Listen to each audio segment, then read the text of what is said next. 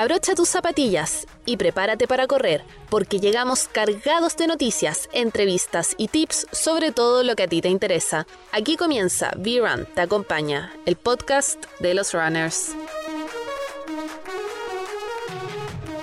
Hola amigos y amigas runners, ¿cómo están todos ustedes? Un gusto volver a, saludarlos. Mi nombre es Joaquín Llanos y les doy la bienvenida a B-Run Te Acompaña, el podcast de los runners.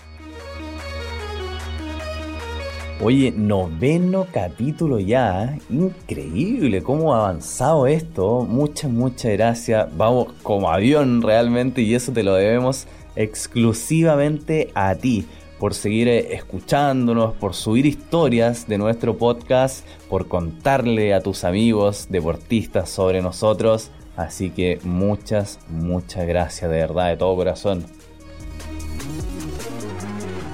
Para el capítulo de hoy estaremos hablando sobre trail running, un tema que seguramente le va a encantar a todos los amantes de los deportes al aire libre.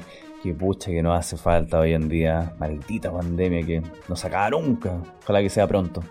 Bueno, empezamos con el consejo de V-Run. El consejo de V-Run. En esta ocasión conversamos con la kinesióloga María Jesús Martínez, especialista en el área de rehabilitación deportiva y músculo esquelética, quien nos habla acerca de los tres pilares fundamentales que hay que tener presente a la hora de practicar trail running. Así que ponga mucha atención al siguiente consejo.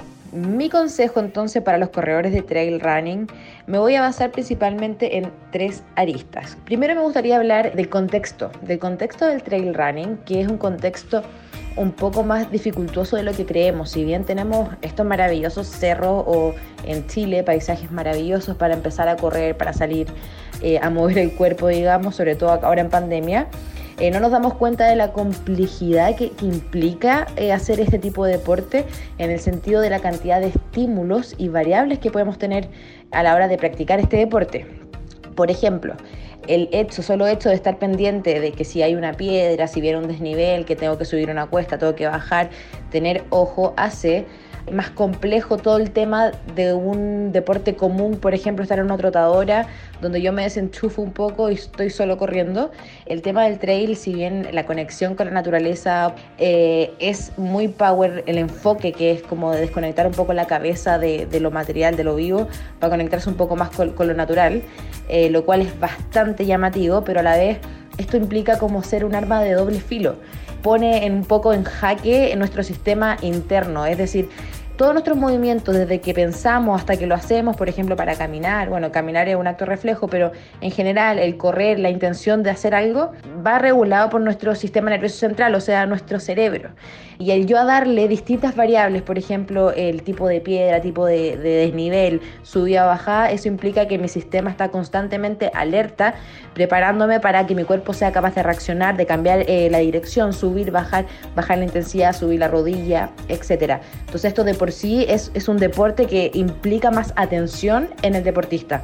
Entonces, ¿a qué voy con esto? A que personas que, por ejemplo, eh, han tenido algún, historial médico, desguinces eh, permanentes o inestabilidad en ciertas articulaciones, como la rodilla, por ejemplo, tendrían o se podría asociar alguna eh, leve tendencia a tener más riesgo de lesión. ¿Por qué? Porque yo, al tener más, más variables, más estímulos complejos para el cuerpo, y para las articulaciones y los músculos para su accionar, como yo tengo este remanente de, historial, se me es más difícil, entonces voy a ser más propensa a, por ejemplo, esguinzarme o a que mi rodilla se sobrecargue por la falta de estabilidad.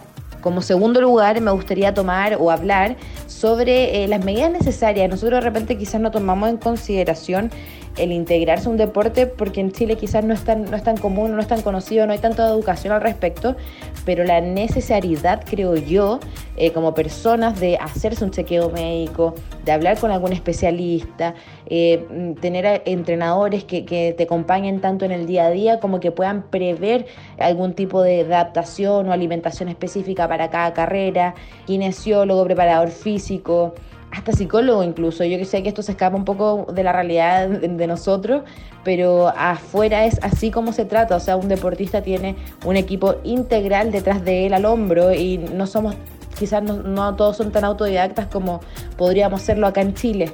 Yo creo y considero que este punto no puede dejar de ser mencionado ya que en verdad no se lo toma a la ligera pero es necesario tener asesoramiento, sobre todo en este tipo de deportes que, como lo hablamos anteriormente, tiene alta complejidad y de repente, claro, por pecar de inocentes, de no saber, terminamos lesionándonos y al final eso nos frustra y terminando, terminamos de, hacer actividad física parados por un mes, seis meses o incluso un año. Entonces yo de repente quizás sí pondría como un énfasis en, en hacer nuestros chequeos, no digo que todos los meses, pero si yo voy a empezar un deporte nuevo o si ya llevo harto tiempo y quiero saber cómo me ha afectado, consultar con algún especialista de manera preventiva. O sea, tenemos que pensar que todos los profesionales de la salud estamos principalmente para educar. Entonces, no quizás solamente verlos como, ok, me duele, voy, no, sino como verlo, ok, quiero saber, llevo cinco años, llevo tres años, o estoy partiendo, cómo voy, cómo están mis niveles de glicemia, cómo está mi azúcar, eh, cómo están mis articulaciones.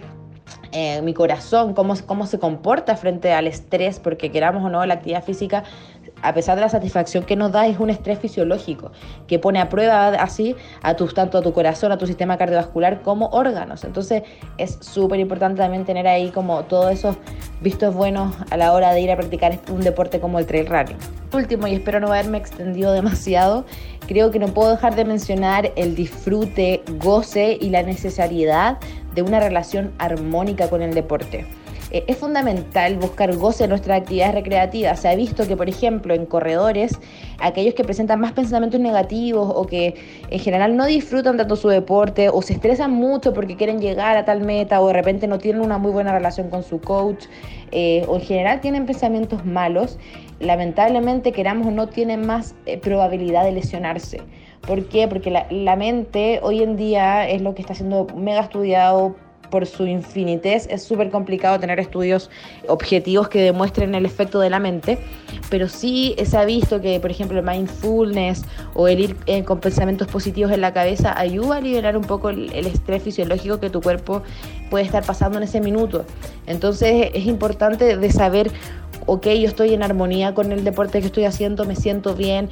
No, no quiere decir que flojiemos, pero que sí nos demos permiso, o sea, somos humanos primero, somos personas.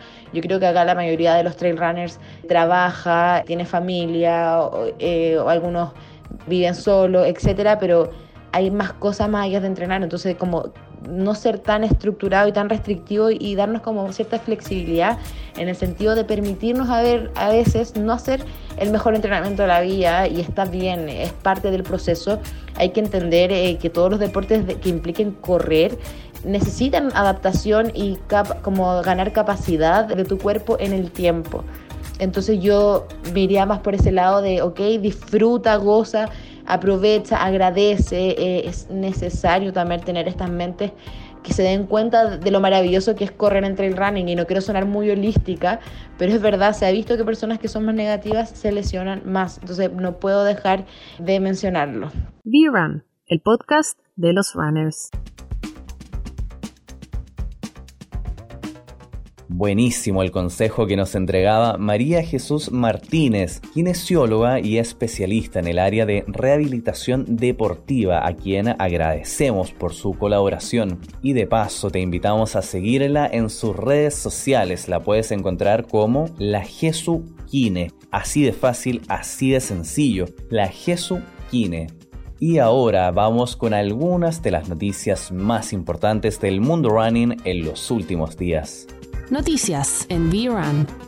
New Balance vuelve a sorprendernos y en esta oportunidad anunció el lanzamiento de las nuevas Fresh Foam Hierro V6, ideales para corredores de montaña que buscan mayor comodidad en largas distancias, tanto en terrenos secos como compactos. Además, es considerada como un calzado de ultramaratón por excelencia. Luis Cheu, amigo de la casa ya de V-Run y representante de New Balance en Chile, nos cuenta mucho más. Este modelo presenta mejoras con respecto a sus versiones anteriores que la hacen ideal para largas distancias de montaña, gracias a su sistema de amortiguación Fresh Foam que ofrece mejor amortiguación y retorno de energía con un gran soporte, ajuste y protección al pie. La tecnología Fresh Foam de este modelo brinda una amortiguación precisa, exactamente donde el corredor la necesita, gracias a su diseño en base a datos obtenidos de miles de corredores alrededor del mundo. Logrando como resultado una zapatilla cómoda que combina perfectamente amortiguación con elementos selectivamente elásticos y resistentes para ofrecer la mejor experiencia en la montaña. Llegó a Chile la primera tienda Adidas T-Rex, dedicada especialmente a todos los fanáticos de los deportes outdoor donde los asistentes encontrarán una gran variedad de productos dedicados al trail running, ciclismo de montaña, escalada y senderismo. Además, este recinto destaca por su atención virtual a través de la app de Adidas, que es buenísimo, especialmente en tiempos de pandemia, y contar con espacios de reciclaje y educación sobre sustentabilidad, donde en el Mall Sport de Avenida Las Condes. The North Face irrumpe con el estreno de sus zapatillas con tecnología Vective, que traen un completo sistema diseñado para maximizar la energía de los atletas en carreras de largo aliento en la montaña. Este calzado cuenta como novedad su entresuela Rocker Vective y una placa de fibra de carbono impresa en 3D. Constanza Campos, Product Manager de calzado en North Face, nos entrega mayores detalles. La tecnología Vective es el nuevo sistema tecnológico de North Face, que gracias a una placa 3D, un nuevo compuesto entre suela con forma, rocker o cóncava y una suela adherente, logran reducir el impacto de cada zancada en un 10% sin comprometer la eficiencia energética. ¿Qué significa eso? Por ejemplo, las Flight Vective son el modelo más reactivo de nuestra gama de trail running siendo las más ligeras, las más energéticas de la colección. Estas están compuestas por una placa 3D de fibra carbono que la gracia que tiene es que se extiende a lo largo de todo el pie, lo que proporciona estabilidad 360, es decir, tanto lateral como hacia adelante y hacia atrás, a la vez que te da mayor propulsión, que es el gran beneficio de las fibra de carbono. Todo esto finalmente se traduce en una carrera más rápida, una reducción del 10% del impacto sobre el cuerpo, lo que obviamente reduce el desgaste muscular, y al finalmente una mayor eficiencia energética. Y ahora, si quieres conocer mucho más acerca de estas y otras noticias, puedes visitar nuestro sitio web www.brand.cl. Dale, vamos, sigamos corriendo, que ahora viene la entrevista de B-Run. No te la pierdas. A partir de este momento comenzamos nuestra sección de entrevistas y en esta oportunidad nos encontramos con Enzo Ferrari. Él es profesor de educación física, ultramaratonista y director en The North Face Trail Running Academy. Además, nació en Puerto Montt y entre sus máximos logros se encuentra haber ganado el Endurance Challenge en 2015. Ojo con esto, convirtiéndose en el primer chileno en la historia en triunfar en una carrera de 160 kilómetros. ¿Cómo estás, Enzo? Muchas gracias por estar en B-Run Te Acompaña. Muy bien, muy buenas tardes. Todo, todo bien, todo en orden. Encerradito en la casa con este día frío con la pega ya hecha en la mañana, el entrenamiento ya fue. Está helado, Enzo. Yo estoy congelado, no siento las manos, de verdad estoy entumido, no sé cómo estás tú. Está bien frío, está bien frío. Acá tengo la suerte de vivir cerca del cerro y, está bien helado. Así que polarcito, gorrito. no soy muy amigo de las estufas, pero de repente hay que prenderla, pero trato de abrigarme más antes de prender la estufa. Oye, pero como dijimos en la presentación, tú eres nacido en Puerto Montt, pasaste durante tu infancia en Temuco, en Concepción, me imagino que este frío eh, no es nada, digamos, en comparación al sur de Chile. Bueno, son fríos distintos, pues el, para el sur es un frío más húmedo y acá tenemos un frío seco. Igual los años van pasando y uno se va poniendo más delicado. Así que igual afecta, igual pega. bueno, pero no hay nada que un buen tecito no arregle. Claro, sí, aquí estamos sacando con el cafecito adelante. bueno, Enzo, primero que todo me gustaría preguntarte, según tu percepción, ¿cómo han vivido los traileros este periodo de pandemia por COVID-19 y cómo ha repercutido esta situación en ustedes? No ha sido fácil para nada. El mundo del trail se ha movido a ver, en este último tiempo, respetando las o saliendo a correr en las, en las, franjas designadas para hacer deporte, los que tenemos la suerte de vivir cerca del cerro hemos aprovechado bien. Eh, hay otros que les ha tocado hacer bastantes kilómetros de calle para poder salir desde la casa corriendo, no utilizar el transporte, que es lo que se dijo. Para poder llegar a hacer un poquito de cerro y después volverse corriendo otra vez toda la ruta por la calle hasta la casa. La hemos podido llevar, yo tengo bastantes alumnos y bueno, adaptando las planificaciones uno por uno, todos personales, para que puedan mantenerse entrenando y, motivados. Este segundo ciclo de cuarentena fue así, lo pudimos llevar mejor. El primer ciclo de cuarentena el año pasado fue dificilísimo. Eh, me pegué plantones de muchas horas pedaleando en el, en el rodillo, hice muchas clases de, por esta manera, por Zoom. Nos pegábamos los fondos con mis alumnos de, bicicleta los fines de semana, estábamos 3, 4 horas pedaleando todos conectados, con música, todos motivados, hacíamos una fiesta por Zoom, en, en una estática, pues acá mismo, con la misma vista.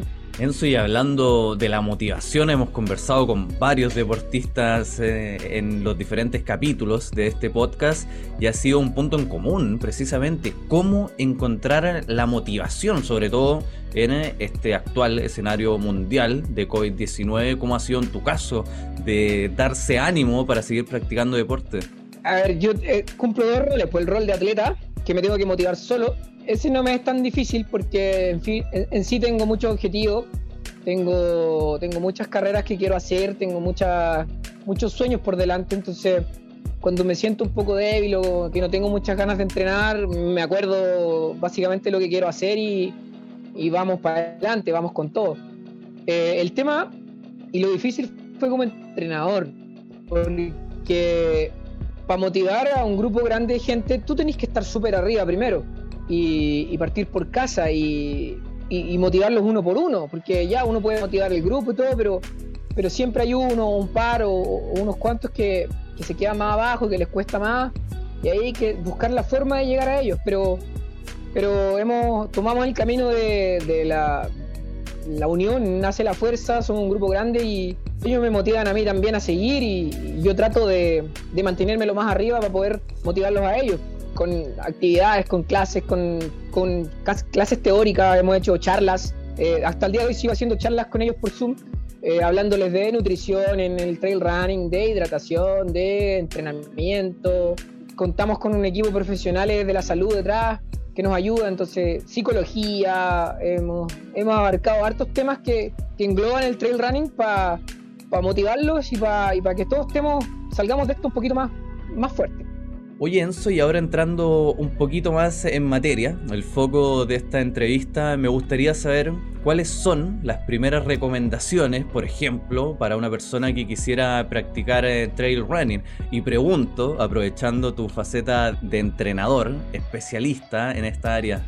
Lo primero que tienen que tener claro es que el trail running engloba muchas cosas más que el simple hecho de correr en la calle el trail running es una disciplina más compleja, que abarca más cosas, necesitas desarrollar otro tipo de capacidades eh, distintas al de correr en la calle. Entonces la transición es muy buena, el que viene de la calle puede pasar perfectamente a correr trail y viceversa, pero para correr trail se necesitan desarrollar un poco más la, la propiocepción, se necesita más em, perderle miedo a la montaña, a los cerros, conocer el entorno donde vaya a estar, no es lo mismo porque las calles uno las conoce, uno sabe por dónde correr, en la montaña es distinto. Entonces, lo primero es buscar algún tipo de asesoría, ¿ya? Uno puede ir a subir los cerros más populares sin problema, está bien, pero al momento en que ya te quieras dedicar a correr trail running o empezar un entrenamiento de trail running, lo mejor que puedes hacer es buscar algún tipo de asesoría, para no cometer errores tontos que quizá algunos de nosotros cometimos, yo mismo cometí porque en esos años cuando empecé no había alguien que me pudiera enseñar, ¿no? Yo trataba de buscar algún entrenador o alguien acá en Chile con los, pocos medios que teníamos en esos años. Y me fue difícil, de hecho no encontré a nadie acá. Y, me salté, no, no, respeté las distancias, partí corriendo, no sé, un 10K y me salté a un 50K en vez de haber hecho, hecho un 10 o un 5, un 10, un 15 o un 20 y de ahí al 30. Yo hice, aprendí a, como se dice, a lo bruto y, y porque fue lo que me tocó pero la persona que quiera iniciarse ahora en el trail, esto, esto ya está más normado, hay más conocimiento dando vuelta, vemos muchos entrenadores, vemos muchos teams que, que, podemos ayudar y no es llegar y tirarse, porque claro, el cerro está ahí y es libre, pero hay que ser inteligente para poder aguantar 10, 20 o 30 años corriendo en el cerro y no lesionarse o no morir en el intento. Oye, y me imagino yo que los ojos bien abiertos, la atención, pero a un 100%, porque si vais paviando en buen chileno, te sacáis la cresta, si vais corriendo en el cerro. te la sacáis y, y nadie te va a ir a parar. Eso es lo peor, tenéis que salir solito de ahí, a no ser que estés en una competencia, que pueda haber más gente, pero si estáis entrenando solo en el cerro y te sacaste la cresta a 10 kilómetros de la, de la casa más cercana, te va a tocar volver esos 10 kilómetros, como sea, para que te para poder salir de ahí. Entonces, en el cerro es distinta la cosa, pues cualquier error te puede salir caro. Entonces hay que estar, como tú dices, con los ojos bien abiertos, con las orejitas bien abiertas, ojalá sin escuchar música, porque uno tiene que ir conectado con la naturaleza y con lo que está haciendo. Oye, Enzo, y fuera de broma, ¿eh? porque te podéis caer, te lesionáis y quedáis tirado. O sea, si vais solo, ¿qué así? ¿Me entendías a lo que hoy? ¿Qué así si te lesionáis ahí en el cerro, en la montaña solo? Es literal, que hay tirado. Así es, ahí quedáis botado. Hasta que te vayas a sacar algún rescatista de los parques o, o llamáis por teléfono y avisáis si esto es así. El trail running, a eso voy con que requiere muchas cosas más que correr en la calle. Es un conjunto de cosas que de verdad estáis haciendo un deporte de supervivencia, porque estáis solo en el medio de la montaña. Oye Enzo, entonces revisamos un par de recomendaciones para cualquier persona que quiera comenzar a, incursionar dentro del trail running, pero ahora la pregunta es, ¿qué implementos básicos debiese necesitar una persona que quiera practicar esta faceta deportiva? Lo lindo del running y del trail running es que no requieres muchas cosas, más allá de un par de zapatillas. En el caso de eh, del trail quizá algo para poder transportar el teléfono, porque eh, cuando estáis solo en la montaña lo que te puede salvar la vida es tu teléfono. Entonces, algo para transportar el teléfono, un poco de agua, un poco de comida y, y listo. Y eso puede ser en un banano, en una mochila, eh, incluso en, hay, hay, unos cosas en el brazo para llevar el teléfono.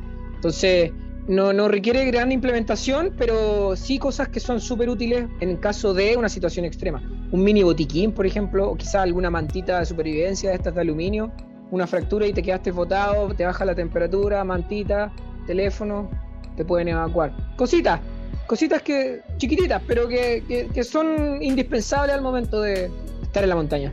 Bueno, y la pregunta yo creo que viene de cajón, Enzo. ¿Con qué sales tú? ¿Con qué kit básico podríamos decir cuando vas a practicar deporte a la montaña, aprovechando tu experiencia dentro del trail?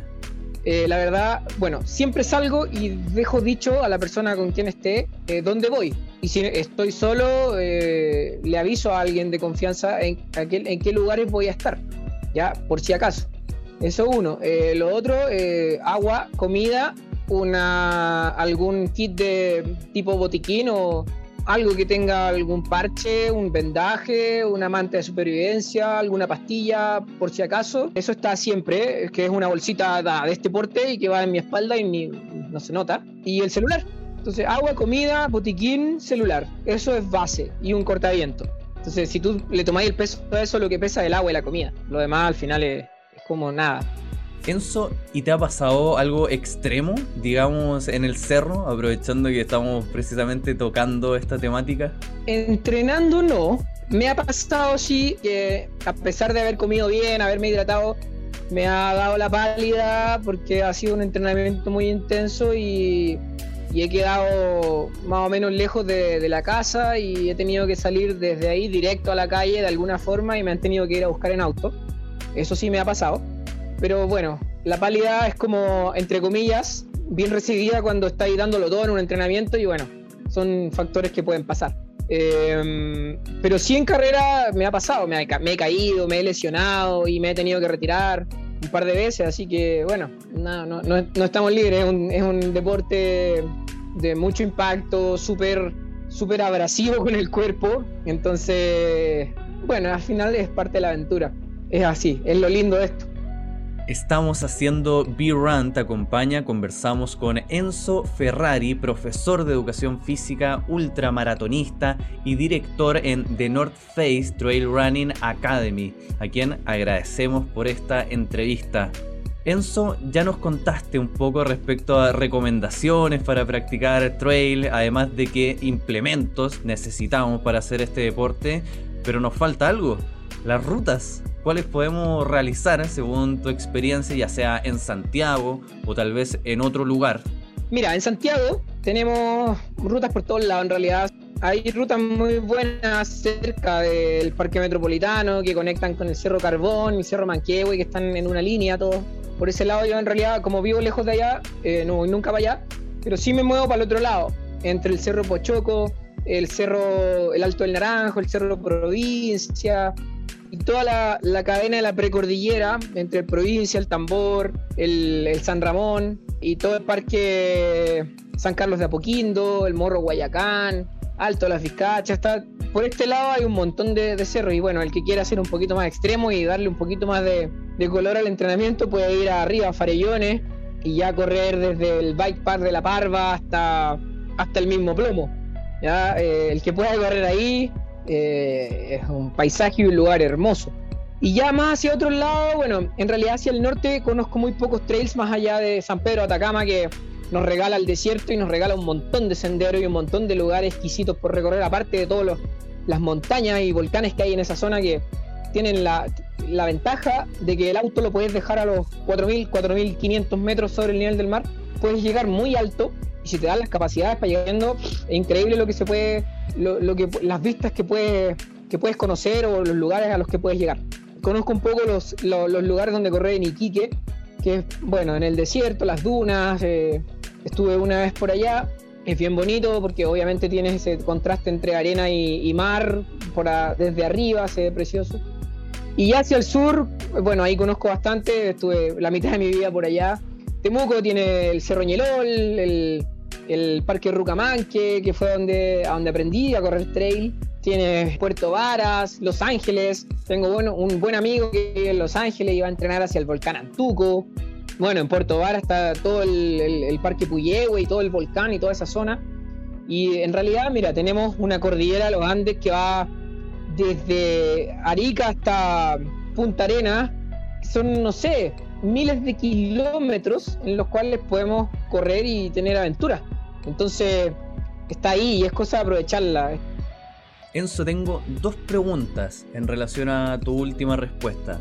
La primera, me gustaría saber de todos los cerros que nos dijiste, porque fueron muchísimas las opciones, ¿cuál recomendarías tú para partir? Para empezar, para una persona que a lo mejor quisiera comenzar de a poquito a incursionar y que no muera en el intento, digamos, sino que lo disfrute en su máximo esplendor el tema del trail running. Para empezar, el San Cristóbal. Es un cerro fácil, cerca, eh, tiene senderitos, hay un camino de, vehicular por cualquier cosa, un, acceso rápido y una evacuación rápida igual. O el Parque Aguas de Ramón, que está en La Reina, que es un parque bastante bonito, bien hecho, que tiene un sendero bien marcado, poco desnivel. Son esas opciones bien agradables. Perfecto, buenísimo Enzo. Y la segunda pregunta, más que pregunta, es un comentario que te quería decir en relación al trail running que llama mucho la atención y tiene un plus adicional, digamos, el tema del paisaje, de la vista, de correr y estar en contacto directo con la naturaleza. Me imagino que eso le da un plus adicional sumamente importante. De hecho, habemos corredores de trail que eso es lo, lo que nos mueve para correr trail. La conexión con la naturaleza, respirar aire puro, el olor a tierra mojada, las vistas, sabiendo que si tienes piernas y tienes, y tienes, estás bien entrenado, a cualquiera de esas vistas puedes llegar, solo necesitando tu propia sangre y tus dos piernas. Entonces, eh, son lo bonito del trail es que te permite llegar a lugares que nunca llegarías si no hicieras trail y que no podrías llegar si no fuera con tus propias piernas, porque ni en bicicleta se puede llegar a algunos lugares. Enzo, como dijimos en la presentación, tú eres director de una academia de trail running y en base a esto, ¿cómo has tenido que adaptar los entrenamientos para tus alumnos? No ha sido fácil, pero tampoco tan difícil. Eh, en, el, en, el, Trail Academy eh, damos atención personalizada, uno por uno. Entonces yo estoy 24/7 pendiente de ellos, ya sea por el WhatsApp o por la plataforma Training Peaks donde planificamos y les voy renovando el entrenamiento semana tras semana. Incluso dentro de la misma semana, el que tiene alguna modificación o necesita algo, mover aquí allá, yo estoy ahí pendiente y vamos, lo vamos conversando, vamos adaptando cuál sería la mejor situación posible, qué es lo que podemos hacer para que no nos altere tanto el, proceso final de la curva de rendimiento, etcétera. Entonces, hay que, como entrenador, te que hacer la pega al final, dedicarle un poco de tiempo a cada uno de, mis atletas y tratar, bueno, de dentro de lo que se pueda, exigirles y motivarlos para que me respondan de la mejor manera posible. Y aprovechando el vuelito, Enzo, ¿cómo podemos asistir a una de tus clases para toda la gente que nos está escuchando en estos momentos a través del podcast? Fácil, eh, está el Instagram TNF Trail Academy mandan un mensaje directo y contesto yo o contesto a alguna de las personas que me ayudan en la administración del team. O si no, a mi Instagram directo, enzo.ferrari.ultra y un mensajito, Enzo te escuché en el podcast, me gustaría participar, me gustaría ir a una clase de prueba y listo, y vamos conversando y, y empieza el juego. Buenísimo Enzo, y qué mejor ¿eh? que la invitación directa por el entrenador Enzo Ferrari. Ahora para ir eh, terminando esta entrevista, me gustaría que nos contaras un poquito más acerca de tu panorama actual, en qué estás en estos momentos a nivel personal y saber si te estás preparando para futuras competiciones. A nivel personal, como atleta, estoy preparándome para ver la posibilidad de disputar el campeonato nacional de trail running, que en teoría se hace en junio, pero estamos dependiendo de las restricciones y de todo lo que va a pasar, pero sería ahora. Me gustaría disputar, eh, ir a pelear por la distancia de 80 kilómetros. Eh, después de eso, en julio, tengo una carrera en los Pirineos, en España, que es un 105K con aproximadamente, no, no me acuerdo bien, 6.000 de desnivel positivo, que es una carrera bastante dura, en un terreno bastante, bastante agresivo. Así que eso me tiene muy motivado. Y después, a fines de agosto, corro los 170 del Ultra Trail de Mont Blanc, que sería como la carrera más popular y más importante de trail running del mundo. Y tuve la oportunidad y la, posibilidad de clasificar este año. Así que eh, estamos, estoy súper motivado con eso, quiero ir a hacer un buen tiempo. El sueño para mí es bajar las 24 horas, lo que me dejaría súper bien acomodado. Tengo experiencia en esa distancia y en, esa, y en ese tiempo, ya lo he bajado varias veces. Entonces, más o menos sé cómo me podría ir y eso me motiva bastante porque eh, si las cosas salen bien como, y, logro respetar todo el plan de carrera que es, bastante extenso, eh, andaríamos en un buen lugar adelante de la clasificación. Y nada, pues como entrenador, motivando a los chicos, invitándolos a, entrenar, que no me fallen, que, al final esto lo construimos entre todos y la consistencia y la constancia hacen mejores atletas. Perfecto Enzo, estamos seguros que te va a ir sumamente bien en tus futuras competiciones deportivas. Vamos a estar muy pendiente, por supuesto, informando a toda nuestra audiencia al respecto. Solamente queda darte las gracias Enzo Ferrari por estar en B-Run Te acompaña el podcast de los runners. Muchas gracias, B-Run, por, la oportunidad, muchas gracias por, la entrevista y, gracias por promover el trail al final es un deporte nuevo que estamos todos tratando de empujarlo y, cualquier instancia donde, se pueda hablar de trail running, aquí vamos a estar. Feliz, feliz de, aportar en esto y, nada, pues agradecerte a ti por, por la oportunidad. Si quieres ser parte de este podcast o promocionar tus productos y servicios con nosotros, escríbenos a contacto arroba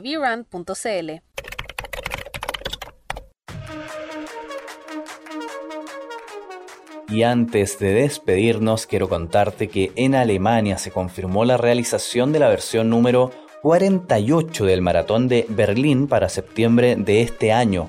Eso sí, los deportistas que acudan deberán seguir estrictos protocolos sanitarios, además de presentar un certificado de vacunación y una prueba de PCR negativo.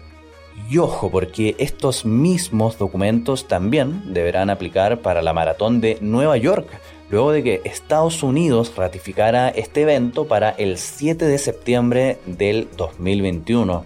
Según la organización, se espera que asistan cerca de 33.000 deportistas, quienes serán divididos en diferentes tandas con el fin de evitar aglomeraciones. Seguramente ambas carreras del circuito de maratones Major serán sumamente importantes, ¿cierto? Considerando que van a ser una especie de prueba para el resto de las competiciones a disputarse a futuro, en lo que es un intento por tratar de regresar a la normalidad. Ojalá que pronto así sea posible. Recuerda que puedes escuchar todos nuestros capítulos en brun.cl slash podcast, donde encontrarás muchísimo más contenido relacionado al mundo running. También estamos en Spotify, incluso si quieres puedes subir una historia y etiquetarnos en tus redes sociales. Estaremos muy felices de leerte. Ahora sí me despido, muchas gracias por escucharnos y nos encontramos en un nuevo episodio de Be Run Te acompaña el podcast de los runners. ¿Cansado de tanto correr? No te preocupes y tómate un descanso, que muy pronto nos volveremos a encontrar con un nuevo capítulo de V-Run Te Acompaña, el podcast de los runners.